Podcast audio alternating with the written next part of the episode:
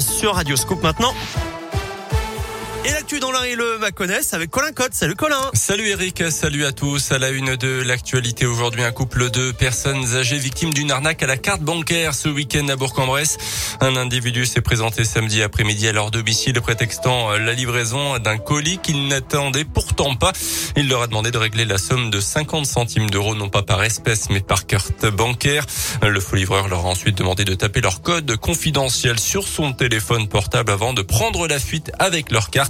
Les victimes ont immédiatement alerté les forces de l'ordre et une enquête a été ouverte. Un jeune de 16 ans interpellé ce week-end a tenu dans la nuit de samedi à dimanche. Selon le progrès, il se trouvait au volant de la voiture de ses parents, a tenté d'échapper aux gendarmes à Ambérieu en budget. Le jeune conducteur notamment embouti une voiture sur son passage, heureusement sans gravité. Euh, placé en garde à vue, l'adolescent qui se trouvait avec deux copains dans le véhicule devra répondre de ses actes prochainement devant la justice. Un millier de personnes venues de l'Ain et de Saône-et-Loire ont manifesté hier en faveur du nouveau pont Jacques Chirac entre les deux départements. Les travaux ont été suspendus fin octobre par la justice face au risque environnemental soulevé par une association de riverains soutenue par les élus locaux. Les manifestants se sont symboliquement rejoints au milieu du pont actuel de Fleurville. Les deux conseils départementaux de l'Ain et de Saône-et-Loire se sont d'ailleurs pourvus en cassation dans ce dossier.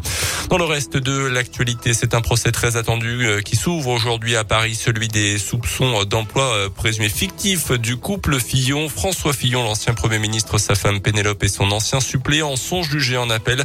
En première instance, François Fillon avait été condamné à 5 ans de prison dont de ferme et 375 000 euros d'amende. L'affaire avait sabordé ses chances à la présidentielle en 2017. À retenir également la mortalité routière en hausse. Le mois dernier en France, une première depuis le début de la crise sanitaire, 14% de décès supplémentaires par rapport à octobre 2019, soit 294 décès enregistrés en octobre 2021. Les sports avec la défaite de la Gilbourg en basket sur le parquet de Lasvel hier soir en championnat 85-77. Jamais les Bressans n'ont mené au score dans cette rencontre. Lasvel prenant parfois le large pendant ce derby jusqu'à 20 points d'écart au cœur du troisième carton.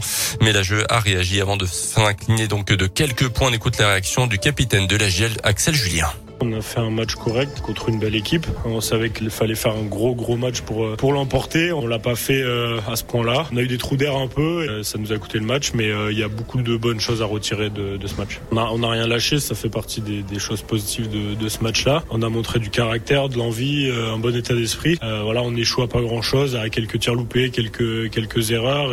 Mais c'est surtout de les avoir laissés partir à 20 points d'écart qui, qui nous a qui nous a fait mal. On va on va apprendre nos erreurs, mais il y a quand même des bonnes choses. Les prochains pour les hommes de Laurent Loniam, ça sera cette semaine mercredi soir à Valence pour la cinquième journée de l'Eurocoupe.